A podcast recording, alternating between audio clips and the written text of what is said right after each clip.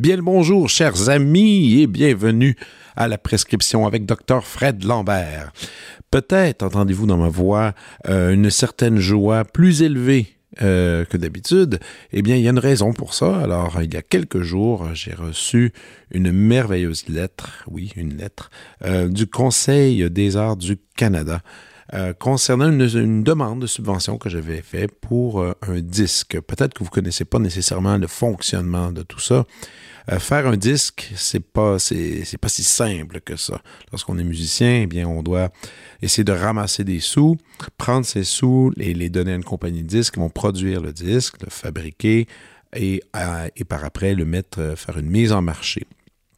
Or, euh, faire un disque, c'est plus vraiment payant. On fait pas vraiment d'argent avec un disque, à l'exception de quelques, quelques artistes, parce que les gens n'achètent plus de disques, ils vont sur des sites de streaming.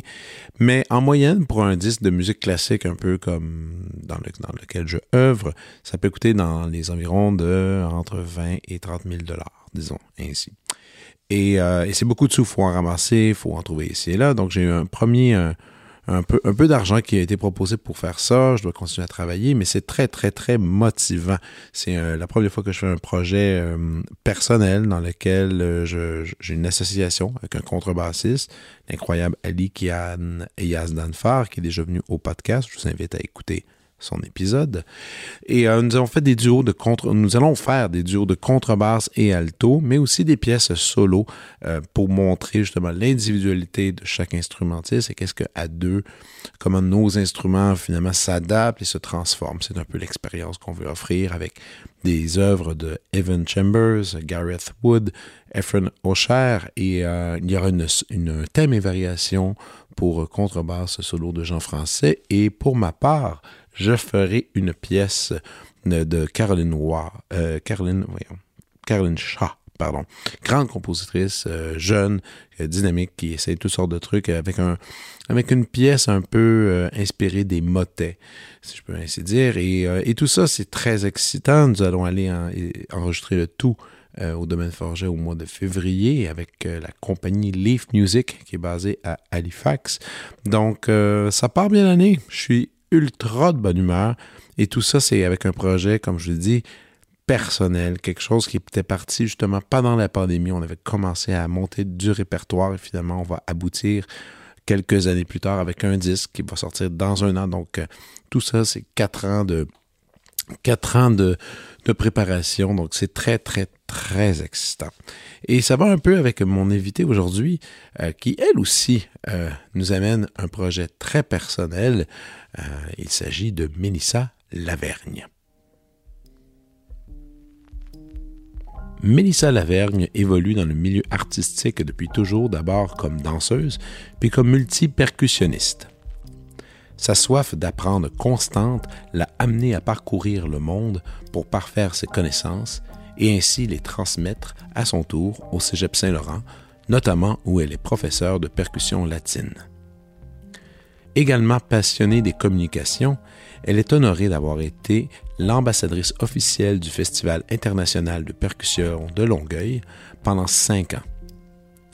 Aussi, c'est avec beaucoup de fierté qu'elle a signé la musique du film Vic et Flo ont vu un ours de Denis Côté.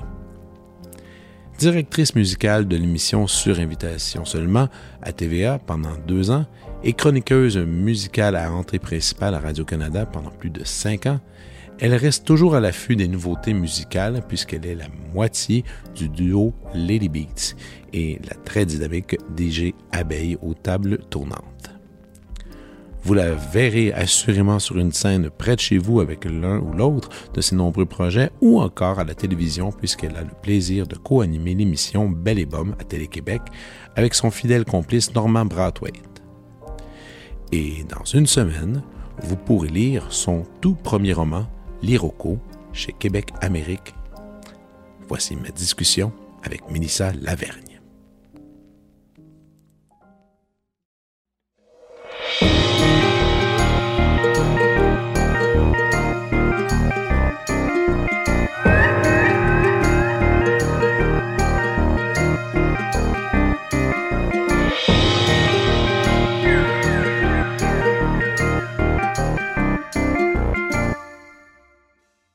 Ça marche-tu finalement? Ça marche super. De toute façon, de toute façon tout ce qu'on vient de se dire, c'était pas intéressant. On non, je pense que c'était très intéressant. Euh, on va peut-être. on parle de percussion, écoute. On parle de Qu'est-ce percussion. qu'il y a de plus intéressant que ça? Apparemment. euh, non, mais euh, cela dit, des fois, on fait des. Avec les, les musiciens classiques, on- tout le monde parle un peu euh, des qualités d'un musicien. tu sais. Sinon, Ouais. Et on va parler, mettons, de Ah oui, cette personne-là a un beau ton quand il joue, le lyriste, tout ça.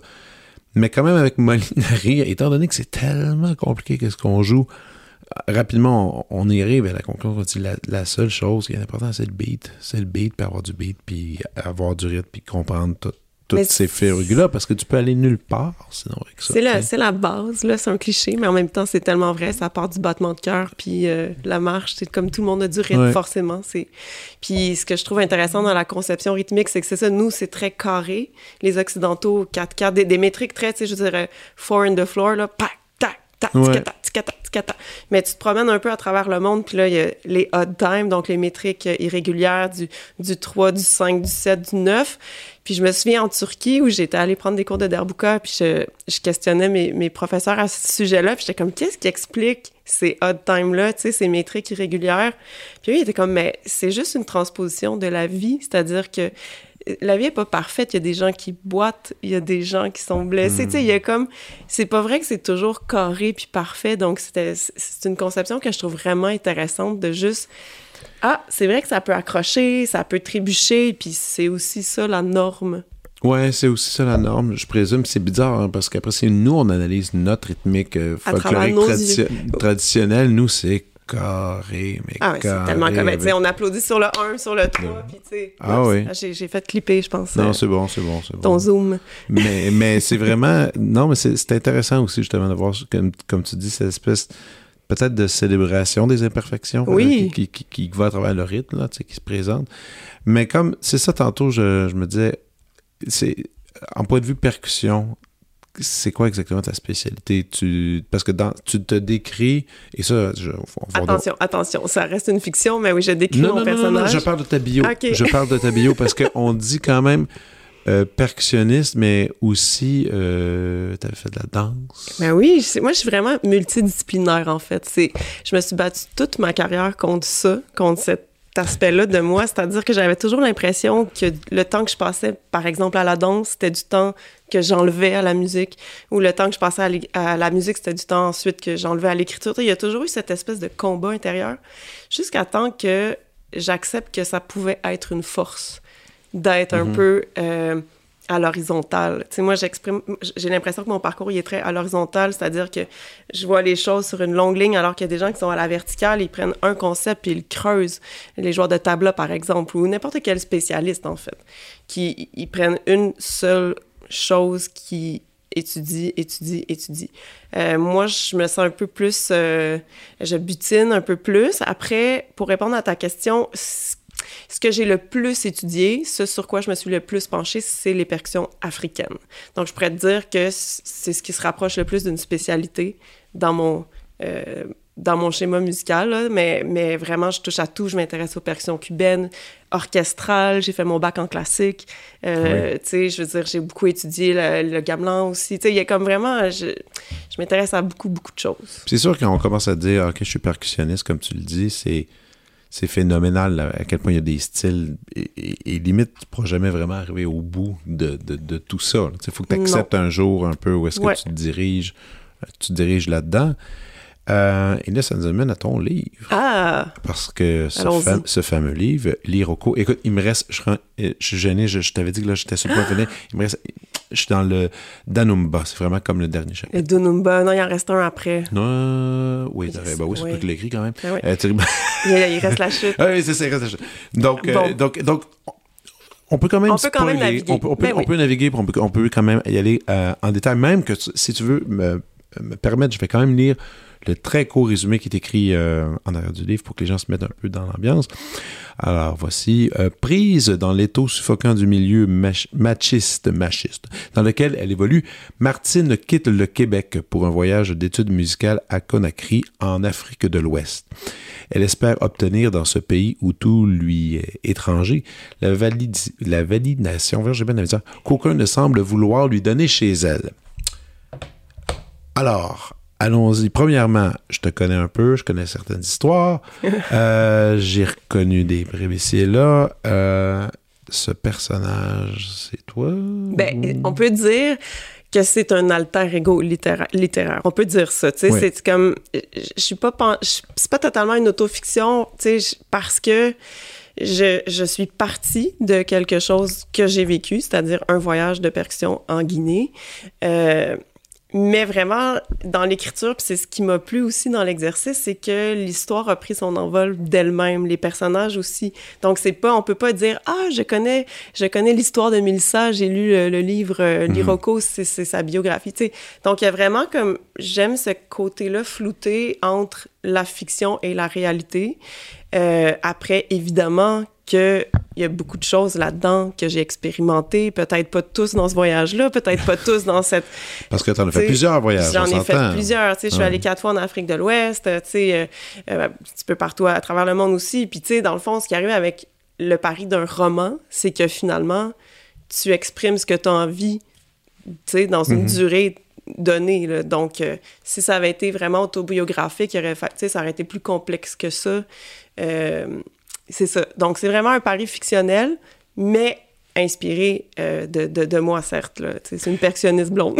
c'est quand même dur de passer à côté. Ouais, non, ça, c'est dur de passer à côté. Cela dit, la, ce début d'histoire dans lequel Martine décide de quitter justement pour essayer d'aller se valider, est-ce que c'était vraiment ça, ton, ton dans la vraie vie? On, des fois, on va s'amuser, on va aller dans les deux, dans les deux côtés.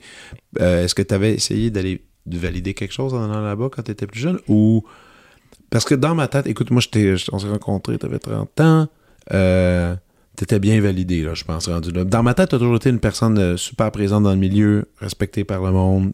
C'était très clair qui t'étais, Mais pour se rendre là, il y a eu des chemins à prendre. Donc, ce voyage-là, est-ce que ça fait comme ton personnage de Martine? Est-ce que c'est la même chose? Euh, pas tout à fait. En fait, c'est ça. On va faire la distinction entre Martine de, de l'Iroko puis Mélissa de, de, de, la Fait que je te dirais que moi, quand j'ai fait mon voyage en, en Guinée, à hmm. l'âge de 25 ans, donc un petit peu plus vieille que le personnage du roman, euh, c'était pas tant pour aller me valider, non, mais c'est ce que ça m'a procuré, par contre. Parce que, tu sais, étant évoluant dans le milieu de la télé depuis très, très jeune. Donc, j'ai commencé, moi, Belle et j'avais 19 ans. J'étais encore au cégep en jazz à Saint-Laurent, en technique d'arrangement, tout ça. Tu sais, il y avait à l'époque encore une, une dichotomie pop-jazz. C'était, Ça s'est vraiment rapproché.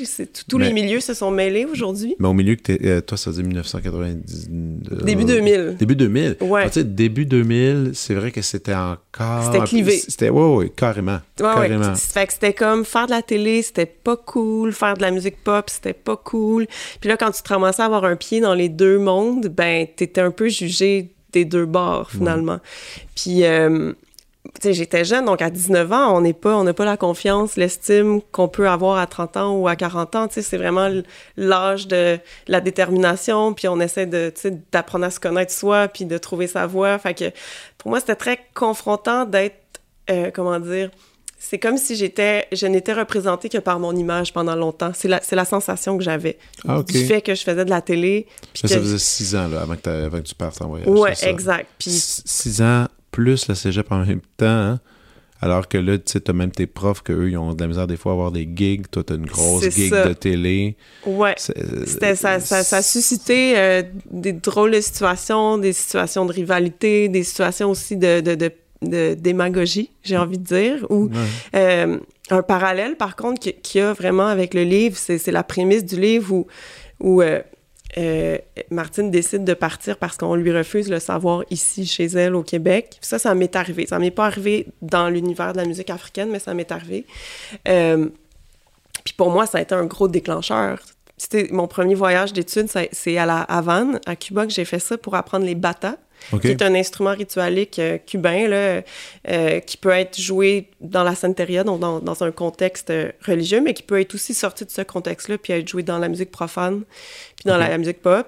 puis c'est un savoir assez spécifique. Puis dans le contexte religieux, les femmes n'y ont pas accès, comme les prêtres catholiques, par exemple. Les femmes ne peuvent pas être prêtres. C'est la même chose au niveau des batas.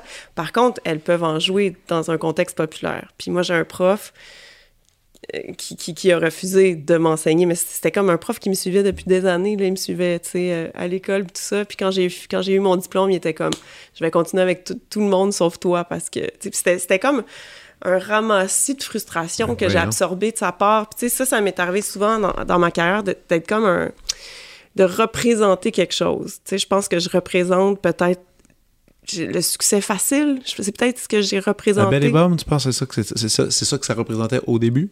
Oui, ouais, je pense que oui. Puis maintenant, parce que c'est ça, je me suis comme. Euh, j'ai fini par me, me, définir autrement, mais. Mais écoute, c'est une drôle de question. Ça, ça on n'en a jamais parlé, mais comment tu t'étais retrouvé encore à Belle Ça, tu l'as sûrement raconté à plein de monde, plein de fois, juste pour me resituer. Oui, mais pas à toi. Non. Oui.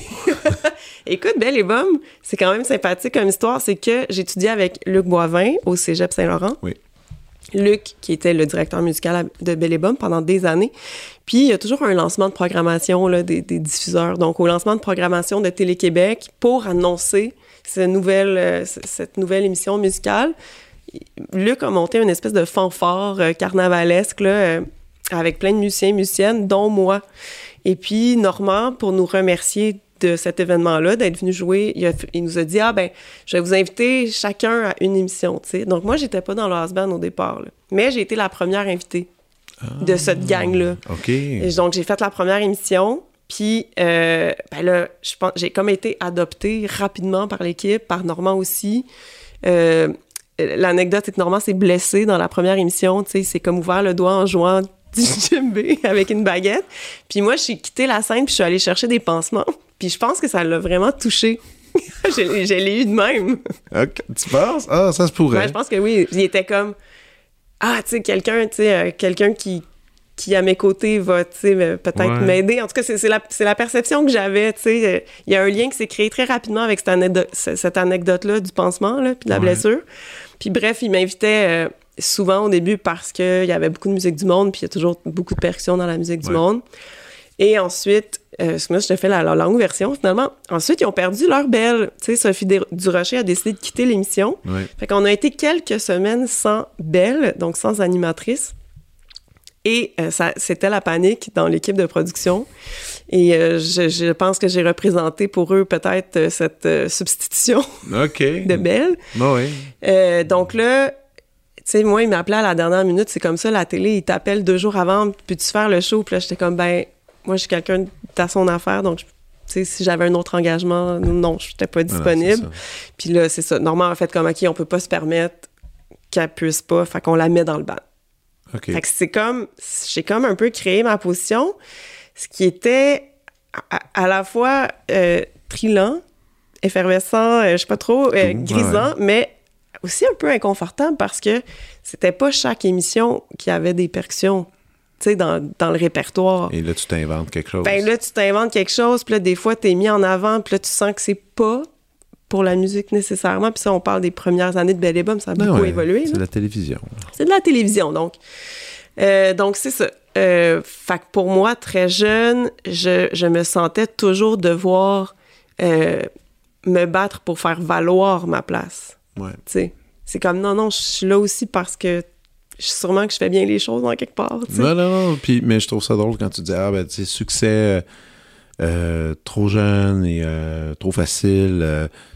En même temps, il y a quand même une phrase qui se dégage de ça, tu sais, dans, dans l'incident qui s'est ouvert la main, Normand, ben, tu sais, c'est en cas d'urgence, ne jamais ne jamais snobber la bonté. Moi, je pense qu'il y a quand même ça, parce que tu gardes dans ton cas. Intéressant. Ben oui, tout à fait. C'est littéralement ça, de la bonté, ça attire toujours des pas pires choses. C'est ça qui est arrivé dans ton cas. Après, c'est sûr qu'il y a eu justement ce, s'adapter à ça. Puis on, puis on, on, le dit souvent, on le répète souvent, la, la machine, la télévision, c'est une drôle de machine. C'est une drôle d'affaire qui, qui a des codes assez précis, mais qui en même temps évolue Tout à fait. de son bord, ben à sa façon. Si on parle de. C'est il y a 20 ans quand même déjà. Ah, mais ça Donc ça a beaucoup évolué ben, en 20 ans. Même Belle et a changé aussi. Complètement. Puis moi, je suis beaucoup. En fait, c'est ça, c'est que chaque période de Belle avait, ben, comme n'importe quoi, ses, ses, aspects positifs puis ses aspects un peu plus négatif ou plus difficile à naviguer. Euh, je pense qu'au départ, il y avait, y avait quelque chose de, de l'ordre de l'image, puis de qui prenait plus de place, mais c'était aussi vraiment festif, puis euh, sais, il y avait quelque chose de très collégial dans les premières Ah oui. années de Belle et Bomme. Là, c'est rendu plus, c'est plus placé. J'ai l'impression que la musique prend une place plus juste, tu sais, dans le rapport image-musique. Euh, mais on a peut-être perdu une folie. tu sais. Après, y a pas, la perfection n'existe pas. tu sais. Jamais, jamais, jamais. Donc, euh, mais euh, oui, elle- je trouve que c'est une émission qui a, qui a bien évolué euh, avec, son, avec l'époque dans laquelle elle a vécu. Et non, exactement, ouais. Puis ça fait, ça fait, ça fait 20 ans, ça. Ça fait 20 ans. C'est assez intense. Ça fait plus longtemps que j'étais à Belle et Bomme que pas. Ouais, puis, puis aussi, tu sais, tantôt on parlait d'école, on parlait de, de professeurs où tu as eu euh, justement des frustrations, euh, justement, euh, où tu as Ouais, des grosses déceptions, en fait. Ouais. des, des- des déceptions. Et, euh, mais Belle et aussi, c'est une école. Tout à fait. C'était une école quand tu disais que tu étais au cégep, que tu faisais tes cours d'arrangement, tout ça, mais là, la mise en pratique Ben oui. de tout ce que tu apprenais sur le champ dans le monde professionnel. Ben oui. Ça, c'est. Puis encore, aujourd'hui, tu es encore là, donc tu sais, c'est- un outil immense, là. Puis d'observer les musiciens avec beaucoup plus d'expérience que moi, surtout au début. Tu sais, j'avais 19 Ouais. ans. Euh, je pense que le plus jeune dans le band après moi, c'était Simon Godin qui avait 27, tu sais, quelque chose comme quasiment 10 ans de plus que moi. Il y avait, il y avait quelque chose de waouh, j'ai accès à, à- à des super musiciens avec déjà beaucoup d'expérience. Donc, euh, oui, oui, moi, j'ai absorbé beaucoup, beaucoup, beaucoup. Puis, je me suis. euh, j'ai continué à me former aussi de mon côté avec des choses plus spécifiques par les voyages, par exemple. tu par les voyages. Et, euh, et là, on va revenir au livre. Donc, on est dans ce voyage. Martine, Martine évolue. Bon, il y a beaucoup de personnages qui, qui apparaissent tout au long du livre, dans lequel elle expérimente. On sent qu'elle est extrêmement sensible à tout ce qui l'entoure. Comment l'histoire évolue euh, super bien. Tout ça, il y a quand même. euh, J'ai un peu des fois euh, de la misère à, à- à redéfinir le livre pour une raison. Premièrement, oui, c'est un voyage en Afrique, mais c'est surtout une quête. Il y a quand même une quête féministe très forte là-dedans. Moi, Ouais. c'est surtout ça que, que, je, que je retiens en, en, en arrière-plan, mais qui, qui est présent, puis qui, qui est pas, qui est pas, on se le fait pas non plus de gaver dans la bouche comme des fois ça arrive dans des, peu importe un film ou un Ouais, livre. ouais. Mais c'est quand même, c'est quand même ça qui est au centre. J'ai l'impression, j'ai l'impression. Alors peut-être que tu peux me corriger, mais le féminisme, évidemment, a beaucoup évolué les dernières années, là, mine de rien, avec les, avec les réseaux sociaux et tous les événements, hashtag MeToo, tout ça. Euh, ce livre-là, il, a commencé à être écrit, euh, écrit quand exactement? Est-ce que c'était justement dans ces, dans ces périodes-là? Est-ce que c'était un peu une réponse à ça en même temps? Non, en fait, euh, moi, je suis, je suis comme. euh, J'aime étudier, comme tu sais. On en a parlé beaucoup déjà Ouais. par rapport à la musique. Ce livre-là, je te dirais que la jeunesse vient du fait que je me suis inscrite en création littéraire ici même à l'UCAM euh, il, y a, il y a quelques années. Hmm. Euh, par plaisir, par pur plaisir, j'étais comme ah, j'ai envie de faire quelque chose de gratuit, tu sais, de juste comme quelque chose qui va me faire plaisir, mais que ça sera pas relié à du travail ou que ça sera pas relié à Ouais. une forme de performativité, performance. Donc, j'ai entrepris ce certificat-là. Je me suis mis à écrire beaucoup, puis là, j'ai beaucoup défini mon style, ma plume, ce qui me fait, ce qui me faisait envie au niveau de l'écriture, les thèmes que j'avais envie d'aborder aussi. Et donc, la genèse de ça, c'est mon, c'est en fait un travail de fin de certificat qui était euh, la moitié à peu près de ça. C'était un, comme un 15 000 mots. C'était quand ça? C'était quelle année? Euh, donc, le dernier cours, c'était la première année de la pandémie, là, donc euh, printemps 2020. OK, printemps Donc, 2020. ça s'est fait en, en- en deux ans, là, ce livre-là. Donc, premier jet, je l'ai écrit en un mois. Euh, procrastinatrice à souhait, je, c'est un un cours mois. qui s'est fait sur huit mois. Puis je, me- je voulais abandonner le cours parce que j'avais pas eu le temps d'entreprendre le récit.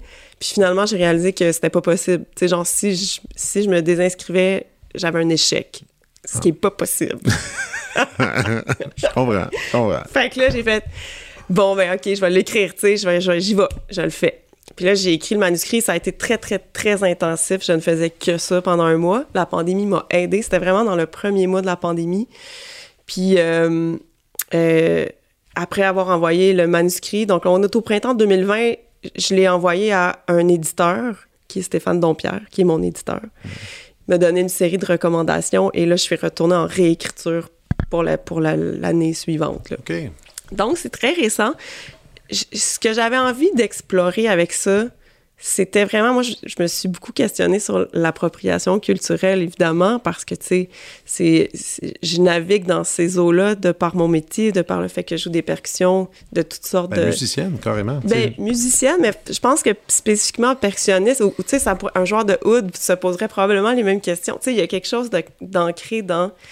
Euh, la musique de l'autre ou des autres. Tu sais, il y a quelque chose de ça. Donc, moi, je me questionne là-dessus depuis longtemps. Puis, une des choses que j'avais envie d'explorer à travers ce roman-là, c'est que même quand tu es le plus ouvert possible, des fois, on n'arrive juste pas à se comprendre. Puis il y a un petit peu ça dans la quête du personnage qui est en fait déraciné. C'est un déracinement, c'est un choc culturel. Elle essaie de se situer, elle essaie d'adopter les codes d'ailleurs. Puis il y a des moments de grâce, beaucoup par la musique, mais il y a aussi beaucoup d'inconfort puis d'incompréhension, tu sais, de comment on réussit à se rencontrer. Fait que, fait que c'était moi, c'était ça la trame narrative. Mais je trouve ça cool quand tu dis les moments de grâce parce que c'est vraiment ça qu'on ressent. Ouais. C'est dans la musique que tout tout s'oublie, tout se dégage. Ouais. Mais puis, puis c'est un peu vrai aussi, euh, dans, c'est, le cas dans son voyage, mais c'est le cas aussi de, même notre réalité dans notre propre territoire où est-ce qu'on habite. Quand on joue de la musique, tu sais, il y a une pause une réelle pause, parce que t'as pas le choix, sinon tu vas mal jouer. Mais il y a une pause de tout ça pour justement, on s'élève, puis une fois la musique est terminée, il y a encore des, des conflits et des, des, problèmes avec les gens autour, même des gens avec qui tu joues de la musique. C'est ça qui est intéressant, je trouve. C'est vrai, j'avais pas, j'avais pas réfléchi à, ça comme ça. Donc, ton exercice, c'était justement d'essayer d'exprimer ça. Ouais, je voulais explorer ça. Tu sais, dans le fond, quand tu écris, tu écris pour comprendre en quelque sorte. Tu sais, il y a plusieurs motivations, mais l'une d'elles, c'est écrire pour comprendre. Puis moi, j'avais envie de naviguer dans ces réflexions-là. Sais, fait que c'est en écrivant aussi, tu te questionnes, tu réfléchis, tu essaies de mettre en mots des sentiments. Puis oui, ça, je voulais vraiment l'explorer, cette, cette espèce de... Des fois, des fois c'est pas grave qu'on se comprenne pas finalement. On peut se rejoindre quand même. Ouais entre autres par la musique. Puis, tu sais, toi, tu me parlais du féminisme, qui était finalement pas... C'était pas majeur pour moi, tu sais, comme hmm. thématique. Mais je pense que forcément, du fait que je suis une femme dans un milieu d'hommes, bon, de moins en moins, ça aussi, ça évolue, mais ça a marqué mon parcours, ça m'a marqué, tu sais, ça m'a marqué comme musicienne. Ça, ça contribue aussi au fait que je me suis sentie dans le besoin de toujours prouver ma valeur, beaucoup plus qu'un collègue masculin parce que c'est comme ça. Oui, puis aussi dans ton cas, euh, dans ton cas surtout de justement dire je suis à la télé, je suis dans je suis la seule fille qui est comme vraiment présente sur stage. Est-ce que je suis là parce que je suis une fille? Est-ce que je suis là parce que je suis une bonne percussionniste? Puis là, tu essaies d'aller ben oui. prouver justement ta compétence, parce que tu veux, être, tu veux être reconnu plus pour ça que pour la représentation que tu es.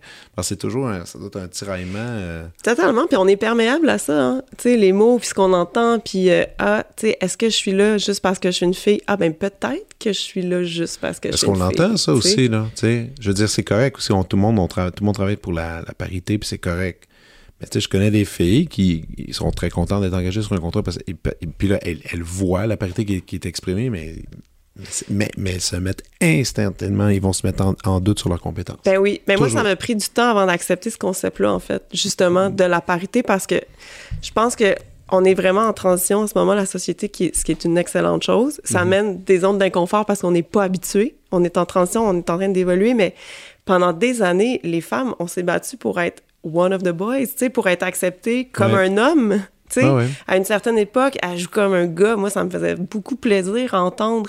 Mais là, j'ai évolué, moi aussi. Ah, quand quelqu'un te disait ça, ça faisait, ah, tu joues comme un oui, gars. Oui, ça enlevait le concept de genre. Tu sais, parce que dans le fond, jouer comme un gars, c'était comme la norme. Ouais, la norme dans ce milieu. Puis ce qui était amené comme, tu sais, comme, OK, OK, ou she's one of us. Il y a comme le désir d'appartenance, le désir de validation, il y a toutes sortes de choses, tu sais, qu'on essaie de trouver. Jusqu'à temps que tu fasses comme Oh, attention, peut-être que je peux aussi jouer comme une fille, puis peut-être que c'est correct, puis que c'est pas moindre. Tu sais, il y, a tout ça. Moi, j'ai eu un éveil féministe assez tard, en fait. Puis ça s'est fait beaucoup dans mon cheminement de création littéraire parce que j'avais des cours ici, justement, à l'UCAM. On dirait que c'est comme une pub de l'UCAM. Non, mais, tu viens de l'UCAM, j'enseigne ben à l'UCAM, c'est l'UCAM. Mais euh, j'ai fait beaucoup de lectures, puis j'ai compris beaucoup de choses, dont la nécessité de la parité, tu sais. Puis ça m'a fait embrasser le concept. Puis oui, c'est correct que je sois appelée des fois pour atteindre une parité. C'est correct. Je, je, suis d'accord avec le concept parce que c'est l'étape par laquelle il faut passer pour que ce soit normalisé. puis qu'éventuellement, dans une dizaine d'années, dans une vingtaine d'années, ce soit acquis, puis que justement, il n'y ait plus le concept de genre, tu sais, ce soit plus... euh, Ouais. il faut briser des habitudes, c'est juste ça, en fait. Ouais. Puis surtout, mais pour les musiques, c'est un peu, c'est un peu étrange. Mais c'est, moi, je pense beaucoup à mes amis qui se travaillent dans d'autres sphères. Tu sais, toi, du faire des, des bureaux, des avocats, des, des comptables, des, des milieux euh, avec des hiérarchies vraiment un peu étranges, là, dans laquelle des, des vies de bureau. Tu sais, des vies de bureau, c'est une affaire, on connaît, toi puis moi, on ne saura pas c'est quoi exactement. Mais moi, quand j'entends des histoires de ça, c'est là où est-ce que la parité me semble. Justement, l'affaire de, de la One of the Boys. En musique, euh, en même temps, c'est parce que moi, je parle à travers mon chapeau, parce que moi, je suis en musique classique, puis il y a vraiment plus C'est de. un des endroits les mieux représentés, mais en même temps, ça dépend des pupitres. Tu sais, comme là, toi, t'es Ouais. t'es- t'es altiste, donc Ouais, oui, il y a suis beaucoup de altiste. femmes cordistes, je sais pas si ça se dit. Ben, cordiste, il y a plus. Moi, dans les orchestres, il me semble que souvent. Il me semble qu'il y a plus de femmes que d'hommes. Tout à fait. Bon, mais c'est un des rares pupitres. Percussion, 4 Ouais. Tu sais, 4 C'est- Ouais. pas beaucoup, là. C'est 1 sur 20. C'est quoi? C'est. Euh, pas beaucoup. Non, c'est vrai. Ça, Non, mais c'est vrai. Et cu- cuivre, c'est genre 8 Tu sais, c'est ça, je me suis beaucoup éduquée aussi Ouais. sur ça. Tu sais, c'est. Fait que oui, il y a des pupitres où c'est acquis, ou Je sais même, pas pourquoi les cordes, nous autres, c'est plus. euh, Ben, c'est- je vais te le dire pourquoi, Fred. Ah, vas-y donc. Explique-le-moi. Ben, écoute, les, les instruments, tu sais, il y a comme une sexuation qui est venue avec le temps, avec les instruments, c'est-à-dire que les femmes, fallait toujours qu'elles soient, tu sais, comme, faut pas qu'elles suent, faut pas qu'elles souffrent, tu sais, faut pas qu'elles forcent. Les cordes, c'est très, très élégant. Ouf, mais c'est tough. Non, non, mais ça, tough. c'est- tout est tough, là. Je veux dire, il y a Ouais, pas... ouais, non, non, là, je on peut sais. pas rentrer dans la hiérarchisation de la difficulté, là, Non, mais... mais sauf que sauf que c'est c'est quand même douloureux quand même jouer des cordes, des positions, les des collections de tendinites chez les chez les cordes. Peut-être, peut-être c'est ça. Est-ce que les hommes sont plus tolérants à la douleur? Non, pas plus. C'est ça. ça je dis, c'est Ouais. je sais mais je sais pas si c'est la, la sexualisation chez le violon, je sais pas, je sais pas. Ben, en fait, à, à- imaginer ça. Le violoncelle, ça a été long avant que ça arrive. Tu sais, plus que parce que Euh. tu avais les jambes ouvertes. J'ai lu, en fait, euh, dernièrement, parce que je, je suis bien primée, mais j'ai lu euh, Enquête sur les femmes musiciennes par Hyacinthe Ravet. C'est une, une enquête qui a été publiée en France en 2011, qui est encore beaucoup d'actualité. Ah, puis- 2011 en Ouais. plus, OK. puis euh, elle, elle explique tout ça, l'évolution des instruments, puis comment, dans le fond, tu sais, comme quand tu joues des cuivres, par exemple, ton visage se déforme, tu sais, ça, c'était pas accepté. Euh, Ah, il y, avait vraiment quelque chose de la femme ne te dérange pas, tu sais, socialement, on parle peut-être tu sais, 17, 18e siècle, on, on parle de la Genèse, là. Ça a pris vraiment du temps avant que les femmes se rendent à l'orchestre, puis se rendent à avoir des postes, on le sait, tu sais, puis les, Ouais. les paravents ont aidé beaucoup. Euh, les auditions avec paravent, par exemple, tu sais, c'est les États-Unis qui ont commencé ça, qui ont Ouais, commencé je- ça. ils ont commencé un peu ça, puis là maintenant c'est encore une tradition. Puis tu sais, à Montréal, Dieu sait, euh, c'est des éditions à l'aveugle, tu sais. Ouais. euh, comme l'Orchestre de Montréal, puis euh, dans les dernières années, c'est des femmes qui gagnent. Donc, euh, tu sais, c'est bien. Je veux dire, c'est bien. Ce concept-là, là, à l'aveugle, moi, je, je, je le trouve quand même, quand même chouette. Ben, mais hein, c'est nécessaire, pour vrai, tu sais. Puis ça prouve des choses, tu sais. Ça Ouais. prouve aussi plusieurs... Mais OK, mais je checkerai ça, le Mais tu sais, dans l'inconscient collectif, là, tu sais, une batterie, est-ce que tu te dirais que c'est un instrument féminin ou masculin? Je sais plus, pour être, pour, pour être franc, là, pour être franc. Batterie, batterie, pas percussion, là. On parle Non, vraiment batterie. un set de batterie. Ben, c'est sûr que je vois plus. Si j'imagine une batterie, quelqu'un qui en joue, c'est sûr que je vois plus un gars. Ben, ça. c'est ça. On a tous ces schémas-là. Les bandes, rien que à cause des bandes. Ben, c'est ça. Fait que tout ça contribue au fait que, Ouais. ah, tel instrument, c'est un instrument de gars, c'est un instrument de fille. ta, ta, ta. Fait que ça fait en sorte que les parents font comme, Des choix, ah, là. ben, je vais inscrire ma fille en piano, puis mon fils, je vais l'inscrire en bass ou en, en drum. Puis, tu sais, c'est- Ouais. c'est dès l'enfance, puis c'est ça qu'il faut. Plus on insiste sur la parité, plus il va y avoir, tu sais, une diversité de modèles pour les Non, pour, sûr. pour tout le monde, tu sais, faire comme ah, je peux faire ça dans le fond moi aussi, tu sais. Non, c'est ça. Puis il faut pas sous-estimer tous ces stages-là qui sont donnés dans des écoles où euh, des gens vont justement jouer devant. Puis de- juste de- de- le fait de visualiser, de le voir, de le savoir, ça amène des, des, des répercussions pour plus tard, justement, dans le choix d'un instrument, par Tout à fait. Des gens, des, gens- des gens peuvent pas nécessairement savoir, mais écoute. Écoute, euh, ouais, intéressant. Là, je, vais- je vais réfléchir à ça. Ben, en tout cas, je Mais vais, je vais le livre. Oui, oui, prête-le-moi. Je serais, je serais bien curieux. Donc, donc, ce projet-là, qui était un projet d'étude. D'ailleurs, je lis, je, lis, je lis ce truc-là qui dit En publiant l'Iroko, elle renoue avec ses toutes premières amours, l'écriture. T'aimais l'écriture? Avant Je savais même pas que t'aimais l'é- l'écriture. Donc, ça, c'était. Mais que- mais qu'est-ce que tu dire T'aimais l'écriture euh, il y a longtemps, tu t'amusais à écrire des textes par toi-même ou c'est plus un journal ou euh, ça vient d'où l'écriture exacte? Ben, j'ai toujours écrit. Je pense que je me suis fait offrir mon premier journal intime. J'avais peut-être 5-6 ans par mon parrain qui, qui, qui, lui, publiait chez Boréal euh, une série de, de livres qui s'appelle Dominique. C'est un psychoéducateur, psychologue, psychoéducateur, puis qui écrivait. Puis moi, j'ai comme...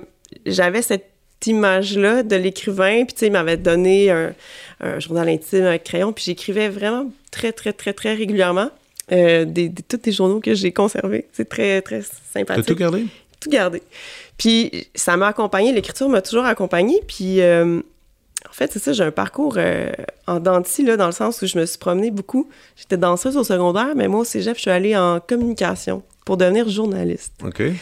Pour me marier à, cet amour-là de l'écriture, tu sais, vraiment en faire une pratique quotidienne. J'ai adoré ça. J'ai eu un contrat, en fait, de, d'édition au cégep au vieux, puis j'ai choqué. J'ai pas. Euh, ça pas. Finalement, j'ai Pourquoi t'as choqué? Il voulait, c'est drôle parce que c'est un petit peu le projet 20 ans plus tard que j'ai fait avec les Rocos, mais il voulait que j'écrive des fragments sur jouer des percussions. J'avais commencé, puis ça me stimulait pas pantoute. Tu sais, j'étais pas comme dans. C'était pas ton élément. Non, c'était pas ça qui me faisait triper à ce moment-là, tu sais. Et tu sais, euh, j'avais pas ce regard-là extérieur sur le jeu aussi, là, sur la musique. C'était encore trop fresh. mettons, on va en arrière, on, tu te refais euh, reoffrir tout ça, mais euh, la personne te donne plus exactement l'offre que tu Qu'est-ce que tu aurais voulu, mettons? Disons supposément, là, sur un, plateau d'art d'écriture de journaliste, il, ça aurait été une enquête ou, ou aller écrire sur un événement? je pense que j'étais juste pas là. Je pense que j'étais juste pas rendu... T'aimais ça étudier là-dedans, mais rendu sur les faits... Ben, la musique tu sais, je, crois beaucoup en, sais, le, destin. Ben, pas nécessairement genre on a un destin, mais tu sais, comme... Ouais, le chemin qui, se dessine devant toi. Le chemin qui se dessine, puis je pense que c'était la musique... La musique était plus forte en moi à ce moment-là que l'écriture.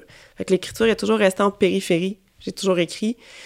Euh, puis là où c'est devenu possible pour moi d'écrire finalement un roman, tu sais, c'est à travers euh, mes études en création littéraire où j'ai compris comment marier mon goût de l'écriture, j'ai goût de dire euh, écriture de soi, tu sais. Ouais, ouais. Puis la littérature, tu sais, c'était ça qui me manquait à l'époque. Parce qu'en études littéraires ici, euh, justement, du camp, tu as lu beaucoup de livres, tu as étudié des styles d'écriture, mais c'était pas c'était pas tant des exercices d'écriture. Ben, il y a beaucoup de cours pratiques quand même. OK, ouais. il y en avait quand même pas mal pour, pour ce diplôme. Fait que tu rationalises le métier, tu essayes plein de genres aussi, tu sais, comme... Euh, puis tu as, vraiment des... C'est ça, c'est des cours, c'est des cours d'écriture, comme des cours de musique. Ouais, puis tu te trompes, puis là, à un moment donné, tu... puis t'as de quoi qui débloque, puis là, t'essayes quelque chose, puis là, c'était une erreur, puis là, t'es comme « Oh mon Dieu! OK, c'est ça, ça marche, tu sais. » Je sais pas, c'est comme un cheminement qui fait en sorte que c'est arrivé. Puis finalement, là-dedans, tu sais, ce qui arrive, c'est que toutes mes passions se recoupent, tu sais, à travers Belle et que j'anime maintenant avec Normand, ben, il y a les communications la musique. à travers l'Iroko, il y a la musique, l'écriture. Tu sais, la danse, c'est toujours un petit peu en filigrane parce que je suis très présente scéniquement. Tu sais, il y a comme, j'utilise beaucoup mon corps dans ma façon de jouer. Tout finit par se retrouver, je pense. Hmm. Ouais. Et là, maintenant que ce livre-là, d'ailleurs, tu as travaillé avec Stéphane... Euh, Dompierre, formidable Stéphane Dompierre. Que j'adore, il est super cool. Je sais pas comment il est en, collaboration comme ça, parce que j'adore ce qu'il écrit, mais... C'est un excellent éditeur, moi, il m'a fait beaucoup rire. Moi, je disais, écoute, je pourrais ne pas publier, puis je serais satisfaite juste du bout de chemin qu'on a fait ensemble, ça m'a tellement apporté. OK. Puis c'est ça, évidemment, il y a comme c'est un regard extérieur, fait que c'est pas, tu sais, il, il, me dit pas quoi écrire ou comment l'écrire, mais tu sais, avec ses commentaires, des fois, c'est comme, tu sais, ça me permettait d'avoir un autre regard, tu sais, puis de... Puis euh, il m'a vraiment enseigné à faire la différence entre la raison pour laquelle on écrit puis la raison pour laquelle on publie. Tu sais, c'est vraiment deux choses. OK, shoot. C'est-à-dire que moi, mon, mon premier jet, je l'ai écrit, c'était pour moi en quelque sorte. Tu sais, Après, quand tu le retravailles puis que tu tombes dans la réécriture, faut que tu sortes de toi. Tu, sais, je veux dire, là, c'est comme, qu'est-ce qui fait que ça va se rendre à un lecteur? Là, il faut un peu que tu, que tu fasses un petit bout là, pour le rejoindre, mettons. Exactement, ouais. pour moi, ça, ça a été l'apprentissage. Sais, vraiment, écrire, je l'ai toujours fait. Réécrire, c'était la première fois. Ouais, puis c'est un peu, un peu comme quand on est musicien aussi. Là. Il y en a plein qui disent Ah, moi, je joue de la musique pour moi. Ah oui. Mais là, quand t'es devant une scène, il y, a, il y a le public, tu joues pas vraiment pour toi. Là. Il y Ouais. Comme, il, y a, il y a comme. Là, faut que tu switches. Faut que tu, faut que tu penses à projeter plus. Faut que tu penses à aller à en donner pour les Ouais. captiver. Puis tout ça. Puis ça change tout ce jeu que tu jouais pour toi dans ton salon. Tu sais. Ou quand tu choisis les pièces de, du répertoire de ton concert Ouais, ou de ton exactement. album, tu sais, tu, mettons que tu, tu vas pas juste mettre des trucs euh, arides, mettons, peut-être, Ouais. si c'est ça qui te fait triper. Ça dépend pour qui. En Ça tout cas, dépend pour, pour moi, parce que moi, Molinari, on est capable d'aller dans. On est capable d'aller Oui, dans mais vous équilibrez quand même. Ah, c'est qu'elle est bon, c'est qu'elle est un Ben oui, petit- oui, oui, un il faut. ben, oh, non, mais, non, mais pas, ça, mais, mais Ah quand oui. même, nous, on est, on, des fois, on est- même nous, des fois, on fait, OK, là, on fait, on fait attention parce qu'on va perdre du monde. Ben, c'est mais ça, on- c'est- tout le monde fait ça. C'est un réflexe. C'est un réflexe. Puis même chose en cinéma, je présume. Puis, mais quand, donc, tu as eu ces commentaires-là, tu t'es- est-ce que tu t'es vu assurer des. Ben oui, j'ai tué un personnage, euh, Ah, ouais. j'ai réécrit au complet. non. au départ, Qui, qui t'as-tu? Il s'appelait tu le comment? sais pas, non, mais c'est ça, il s'appelait comment? euh, elle s'appelait, euh, sais-tu Coco? Je m'en rappelle plus. une- Il y avait un triangle amoureux que j'ai flushé de l'histoire. Ah non. Mais euh, au départ, c'était un narrateur omniscient. De- dans la façon de, de, de Ouais, l'aborder. j'étais au Hill, puis il y avait une deuxième trame au jeu, puis là, finalement, j'ai uniformisé, puis c'est, finalement juste au jeu. Tu sais, il y a, y a Ah, vraiment eu un gros travail. euh, OK. en- puis j'ai ajouté des scènes, c'est ça, j'ai investi certains personnages. Ça, Stéphane, il était comme, bon, soit que tu investis cette histoire-là ou que tu, l'enlèves, tu sais, comme... Le, le travail d'écrivain, c'est- En tout cas, écrire comme ça, c'est complètement débile. Pensez à ça parce que tu arrives. Il avoir quand même une fierté quand tu arrives avec tu sais, ton manuscrit. Tu fais, hey, c'est mon histoire. Là, puis là, la personne lit, puis elle fait, ouais, mais il y a des petits problèmes. Puis là, tu sais, de, de- de te remettre là-dedans, ça n'a pas trop été pénible. Pas du tout, c'est Ah ça. non. Je pense que même si ça, Stéphane, il semblait dire que j'étais étonnamment enthousiaste, là, mais tu sais, moi, je, je voulais tellement... C'était tellement pour moi pas un objectif de publier, dans le sens où, tu sais, c'est sûr que c'est un rêve, là. C'est un ouais. rêve, tu te dis, ah, ça serait super, mais c'était pas ça le but. Pour moi, c'était vraiment apprendre. Puis là, juste le fait qu'il fasse comme, garde, si tu le retravailles, moi, je suis intéressée à te publier.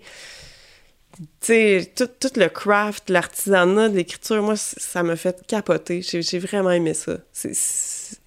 J'étais pas du tout dans l'ego. Pas du tout, du tout, du tout. C'était pas comme...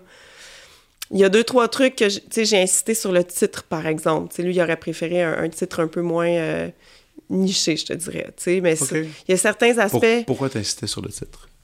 Euh, pour moi, l'iroko, c'est le symbole de la validation de Martine parce que c'est un, c'est un bois, un, un arbre dans lequel on taille les instruments en Afrique. Puis euh, il y avait quelque chose aussi de très rythmé pour moi dans l'iroko. Puis j'a- j'avais envie qu'on ressente l'africanité dans le titre parce que c'est central dans le roman, tu sais. Mhm. Puis je voulais pas tomber dans un cliché. euh, tu sais, avec pas de profondeur, tu sais, pour moi, c'était vraiment important que le titre fasse sens. Ouais. Bon, ensuite, on apprend quand, quand on publie que c'est pas nécessairement si important que ça, que le titre fasse sens. Mais tu vois, ça, j'ai insisté. je sais ouais. pas. Peut-être que l'histoire va me prouver que j'aurais eu tort puis qu'il avait raison, mais tu sais, c'est ça, c'était pas non plus. euh, Stéphane, il, il m'indiquait des voix, mais je choisissais finalement. Puis en plus, le titre, quand on le sait et quand on voit le, le- le magnifique euh, dessin de, De Mathilde. de Mathilde Corbeil, on la salue, Oui. euh, qui suggère, en tout cas, ça, ça suggère que Martine regarde au loin justement cet arbre, ça, ça, ça fonctionne super bien, ça, ça explique, ça explique vraiment, euh, vraiment en, en peu, en peu, en peu, en peu de mots, je veux dire, en, un seul mot, on comprend exactement la direction où est-ce que ça va. Moi, j'aime ça- bien que ce soit intriguant. J'aime bien qu'on comprenne pas. Tu sais, moi, c'est mon genre de voir quelque chose. Ah, ah, je comprends pas, je le prends. Tu sais, Mhm. je- c'est une, c'est une énigme. Ouais, ouais, non, je peux comprendre ça. Puis, maintenant que ce, ce livre euh, sort le... 21 septembre, dans toutes les librairies. Dans toutes les librairies, le 21 septembre, moi je l'ai en primeur. Oui. Euh, Est-ce qu'il y a des révélations là-dedans un peu secrètes que tu penses que tes, tes proches, tes amis vont, vont se mettre à et vont faire Ah, oh, je ne savais pas. Hmm, je pense pas, Il n'y a, pas a, a trop d'indices, il n'y a pas des, des, des cachotteries qui, se- qui se trouvent là-dedans, non? Non, je- j'ai pas utilisé ça comme un, un règlement de compte. euh, Non? non, pas du tout. Ouais, Ça, c'est bon, ça. ouais. C'est vraiment. euh, C'est vraiment un exercice littéraire, puis les personnages ont, j'espère, une profondeur. Ils ont Ouais. comme un backstory, il est arrivé des choses. C'est ça qui est intéressant, c'est que tu peux piger, à, sais, c'est comme tu piges dans ce que tu veux pour créer ton histoire. Moi, j'arrive euh, bientôt à la fin. Oui. C'est super. mais Et à date, je, me, je lisais puis je me disais Ah, c'est intéressant parce que ce personnage-là, je sais pas si tu as ça en tête, mais tu pourrais continuer à écrire sur ce personnage-là. Ou si c'est le temps d'une seule histoire. Je pense que ça va être une seule histoire. J'y ai pensé parce que c'est ça, j'ai fait beaucoup, j'ai fait beaucoup de voyages, tu sais. Puis ça serait intéressant pour moi de les revisiter parce que, tu sais, pendant la pandémie, j'ai écrit ça. Moi, ça me fait beaucoup voyager, d'écrire ça, de me retrouver en Guinée, à Matoto, au marché. Tu sais, toutes ces scènes-là que je décris, ben, je les ai revisitées, tu sais. Donc, je me disais, est-ce que ça pourrait être intéressant de, de l'amener à Tokyo, tu sais, de l'amener à Bali, de l'amener à Séville? Mais je pense pas que. En tout cas, en ce moment, c'est pas ce qui se dessine pour moi. Là, je rentre dans une saison de musique. Là. Ah oui, c'est ça. Donc, c'est reparti. C'est reparti en musique pour, je sais, au moins deux ans.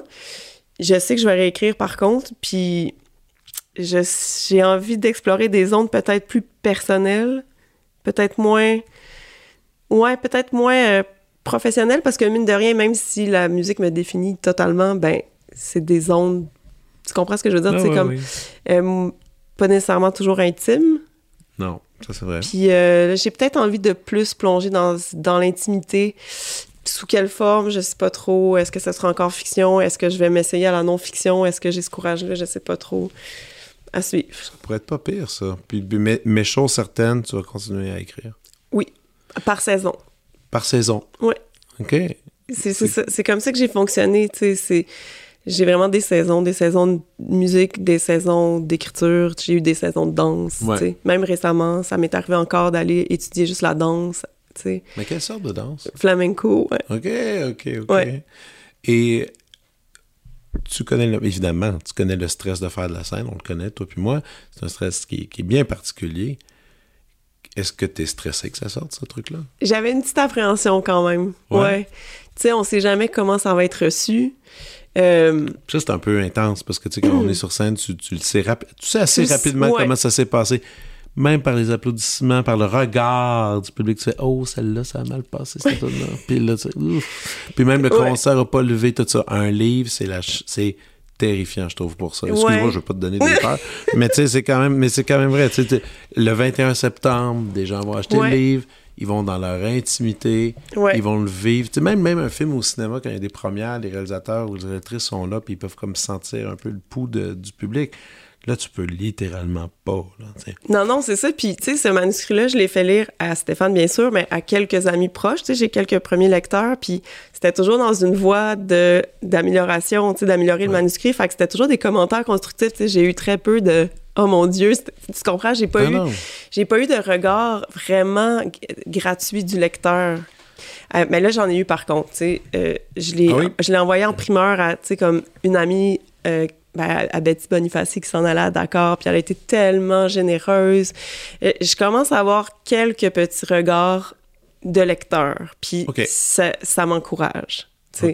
ça semble exprimer quelque chose d'universel, en tout cas notamment pour les femmes, là, parce qu'évidemment, il y, a ce fil-là rouge de, de femmes en musique, de femmes dans un milieu d'hommes. Ça peut être musicienne, mais je pense que n'importe quelle femme qui évolue dans un milieu d'hommes peut reconnaître les, les, les, combats intérieurs du personnage principal, tu sais.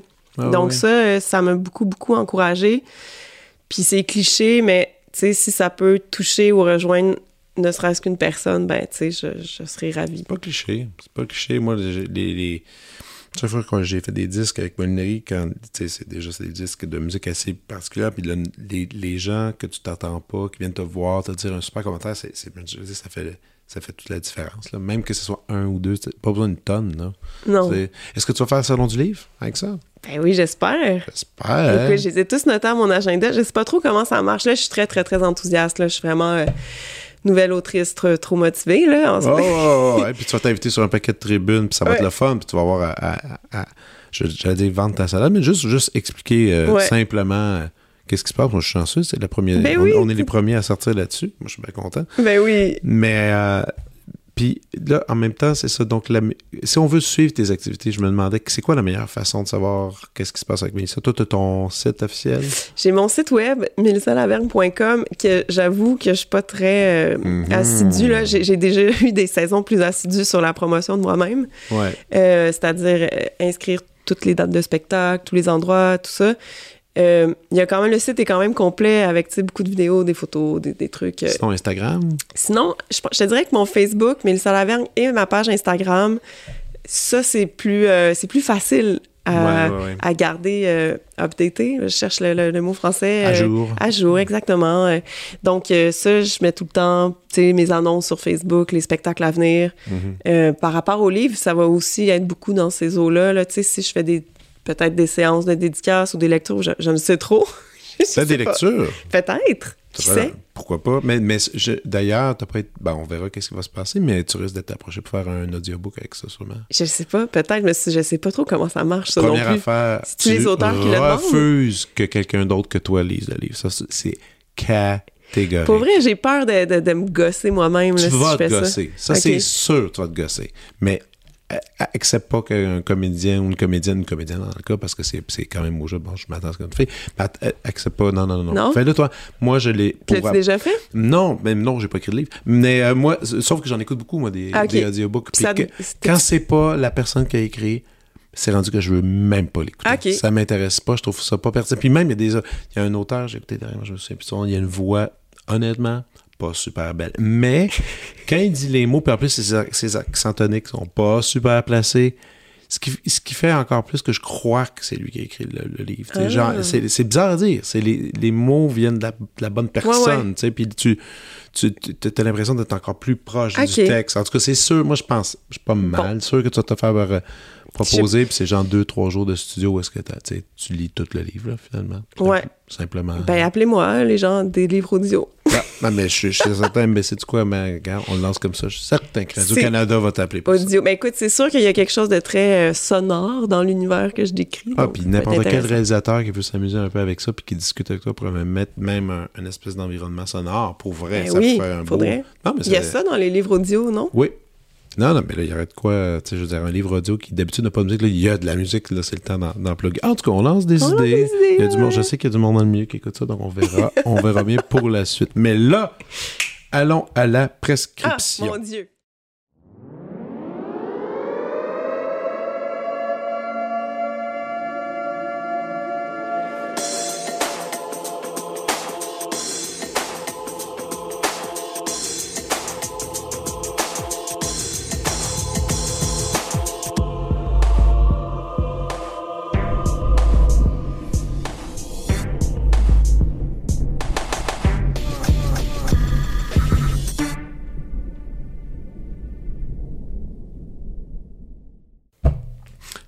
Je t'écoute. Bon, Fred, moi d'abord, je dois te dire que la prescription de docteur Fred Lambert, je pensais que toi, euh, avec ton, tu sais, comme ton talent de lecture des gens devant toi, tu sais, euh, Ouais. fort de l'entrevue qu'on vient de vivre, t'allais me prescrire quelque chose. Mhm, mais oui, j'ai préparé mon, mon devoir, là, mais non, t'as pas... Ben, d'habitude, je faisais ce que je faisais avec les invités, puis ça a changé dernièrement, c'est que l'invité proposait des choses, puis j'en proposais une ou deux à travers ça. Et là, de plus en plus, je décidé de laisser plus le tapis à l'invité. Et que votre prescription, chers invités, sera la mienne. Pour de vrai, Ah. tout, ce que, tout ce qui est proposé, je suis, je, suis tout allé consulter ça. À Parfait. chaque personne. Ben alors, je vais te faire une prescription, mais moi, je, je te fais une demande parce que j'écoute euh, le balado. J'ai OK. écouté euh, celui de Dominique, notamment. Et Oui. euh, j'écoute, tu sais, il y a plein de monde que je connais.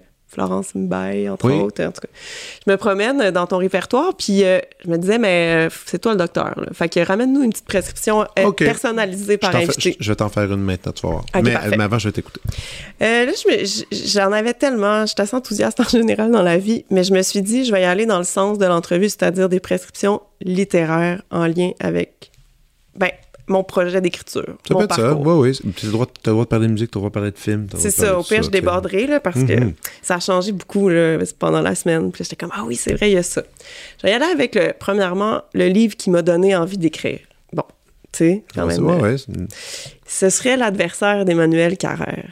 OK. Emmanuel Carrère, qui est de loin mon auteur préféré depuis toujours. Tu sais, on a un lien euh, spécial avec nos idoles d'adolescence. Moi, je l'ai découvert à l'adolescence avec l'adversaire. C'était dans un cours, justement, au cégep du Vieux. Et j'ai... C'était la première fois que je, je, je voyais qu'on pouvait écrire à partir de soi. Vraiment, Ok. c'est, c'est mon premier contact à l'écriture de soi, donc à la non-fiction.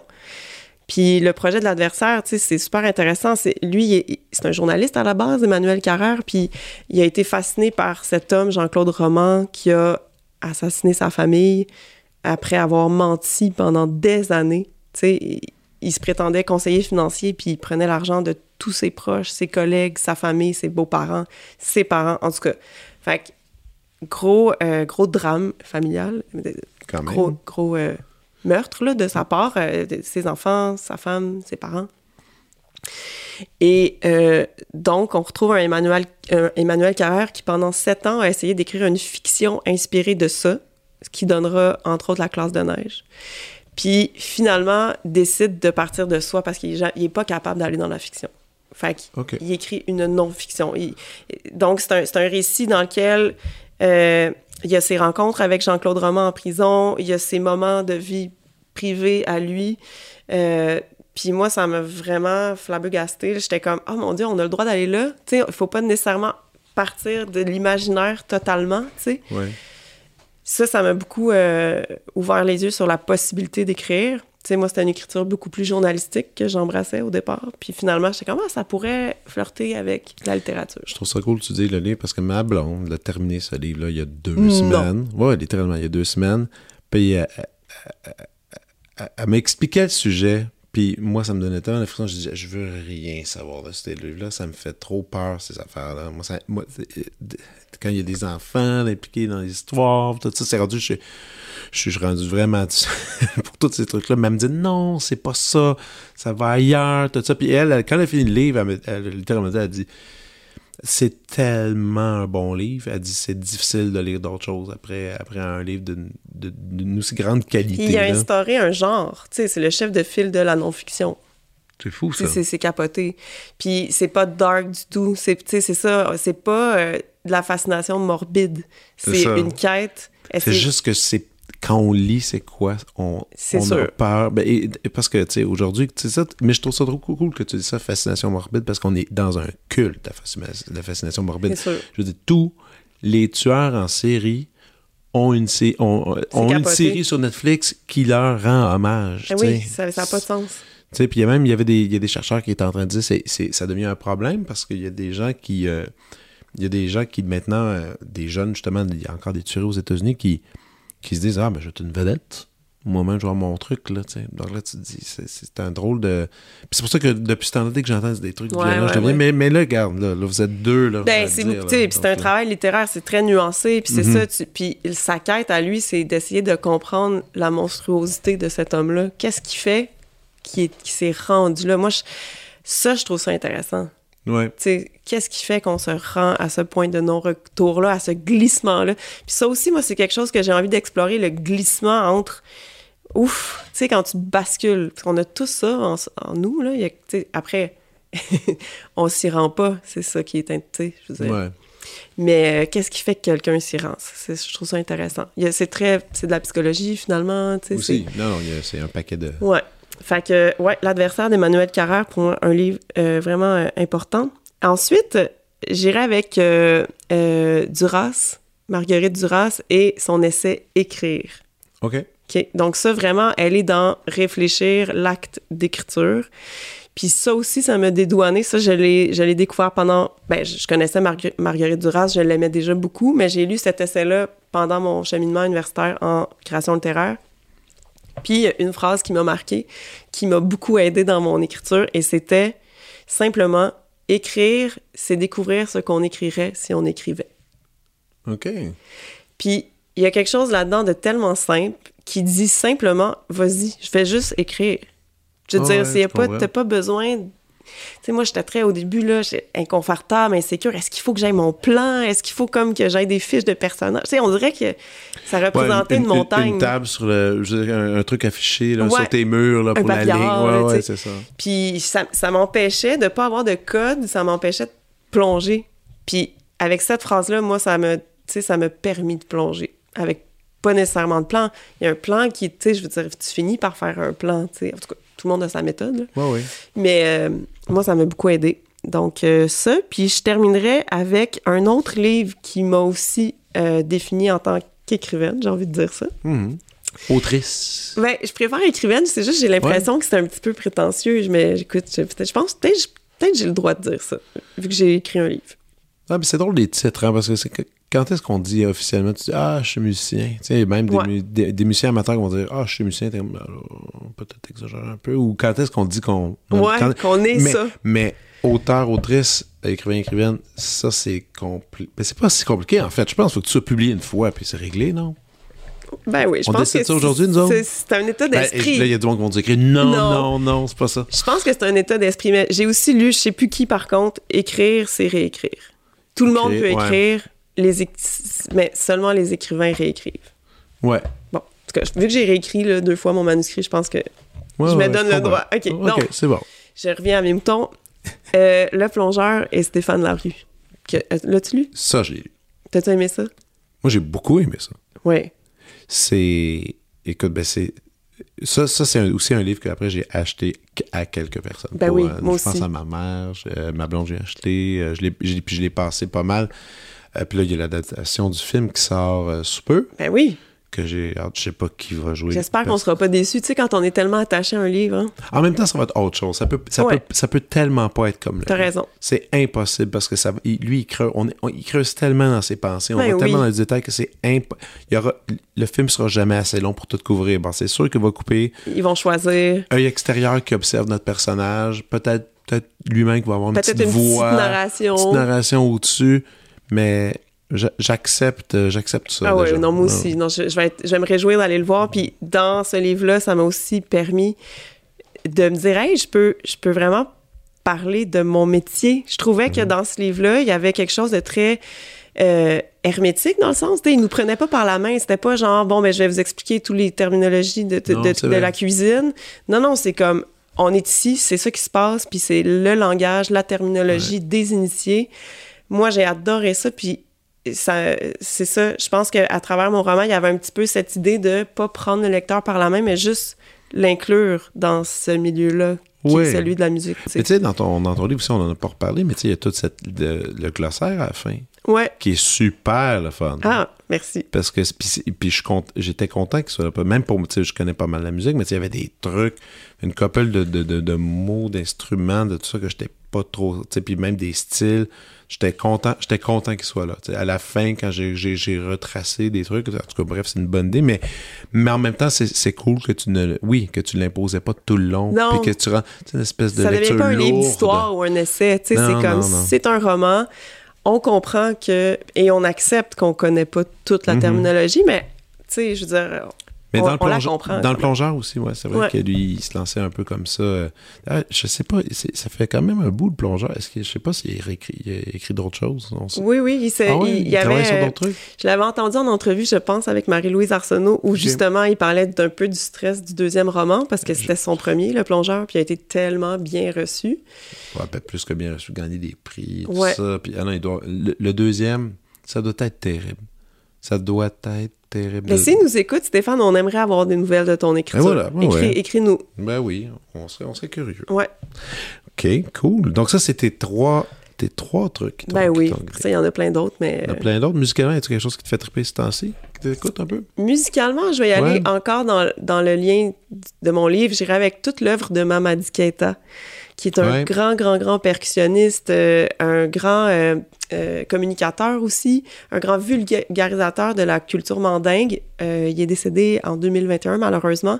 Mais moi, c'est une figure marquante. Il y a, il y a le documentaire Djembe Fola qui, qui porte sur son travail sur lui. On, le on retrace son chemin en Guinée jusqu'à son village à Balandougou. C'est vraiment trippant. Puis il y a plein, plein, plein d'albums euh, avec ses Wakan, son band. En tout cas, vraiment euh, toute l'œuvre de Mamadi Keita pour une immersion euh, de percussion mandingue. OK. Puis en ce moment, écoute, j'avais besoin de douceur. Là. J- j- depuis hier, j'arrête pas d'écouter Milk Carton Kids. Je connais pas. Ouais, les garçons des berlingots de lait. OK. Ça, mais ça, c'est un band d'ici, non? Non, je pense qu'ils sont euh, américains. J'ai même pas. En fait, tu vois, ça, vu que tu me tu me mets la question au présent, puis dans Ouais, ouais, l'actualité, euh, j'avais pas préparé, mais je, je pense qu'ils sont américains. Euh, C'est quel style un peu, tu dirais? euh, À quoi ça te fait penser? Je, je pourrais même pas dire c'est quoi le style. C'est très euh, folk, folk, folkish, euh, Ok. meets bluegrass. très, très. On est dans les banjos, les guitares, les harmonies vocales, la douceur. OK. On est loin là, de ce que je fais dans le Ouais, c'est ça d'habitude. Ah ben, moi, je pourrais te dire qu'il y a un projet qui va, qui va se terminer cet automne, cet hiver, et c'est un drôle de projet. C'est un band, écoute, c'est très ado ce que je vais te proposer, mais c'est Weezer. Oh! Moi, j'aime bien Weezer. Je suis un gros fan de Weezer. Puis Weezer, ce qu'ils ont commencé à faire euh, au printemps euh, et à l'été, ils ont sorti un disque qui s'appelle Printemps, et l'autre qui s'appelle Été, et euh, à la journée de changement au de... solstice. Ouais, au solstice, ouais. Puis, et le concept, c'est qu'ils reprennent ils prennent les quatre saisons de Vivaldi, puis ils vont chercher des thèmes là-dedans, puis à partir des thèmes, ils mettent des mots là-dessus. Puis, ils- mais ils jouent avec les guitares, ils jouent avec les drums, tout ça, puis ils s'amusent Ah. avec les quatre saisons de Vivaldi à travers un album. Mais un court album, genre 30 minutes, puis là, ils, Ben, et puis toujours sur le thème de la saison qu'ils représentent. Ben là, il y a l'automne qui arrive. Je suis bien excité de voir qu'est-ce qu'ils vont faire avec l'automne. Mais tu sais, c'est une surproduction de musique. Je veux dire, il y aurait- à travers les... Ça, c'est quatre albums en un an. Mini-album, c'est presque deux heures de musique. Ils sortent aussi un autre album. Ils- Wow. Ils, font, ils, ont, ils ont fait de la surproduction pendant la pandémie. Sont Incroyable. enfermés en studio, ils ont fait ces affaires-là. Mais l'idée, puis les pochettes sont super belles, c'est super euh, renaissance. euh, puis c'est c'est un concept assez intéressant de mettre, prendre, mais- puis je suis allé lire là-dessus, puis ce qu'il faisait, c'était les 10. C'était Littéralement, il mettait le 10 des 4 saisons de Vivaldi, puis il faisait jouer tout le temps, tout le temps, tout le temps, puis là, il se mettait à chanter, à improviser des mots par-dessus. Wow! Ça Ouais. nous rappelle notre pro- le projet de notre euh, cher Philippe B et son variation fantôme. Ouais, un euh, peu, quand même, ouais. tu sais, prendre du looping, tout ça, mais, mais dans ce cas-là, c'est vraiment de la pure citation brute, c'est c'est puis c'est très joyeux. ou non, ils pas, non, non, ils prennent les notes et les jouent, Ok. tu sais, Wow. comme ça, ils l'intègrent comme ça. C'est le fun. Bon, il y a, l'automne qui arrive, je puis ils en font jamais une annonce. Fait que c'est le l'annoncent 21 pas. septembre, Ouais, en même temps que mon livre. Pow! Paf, ton livre, ce disque-là, boum. Yes! Super journée. Hey. Mélissa, c'était super cool de te voir, vraiment, merci. Un grand plaisir de te Puis retrouver. on va se recroiser. Yes! Ciao. Vous venez d'écouter La Prescription avec Dr. Fred Lambert. À l'animation, Frédéric Lambert. Réalisation, montage, recherche et bons conseils, Olivier Chamberlain. Au logo, Joël Vaudreuil. La musique, le groupe Crab. Jérôme Minière, Philippe B., Ben Chimie, Guillaume Beaulieu et Vincent Vertefeuille. Merci d'avoir été à l'écoute et à bientôt.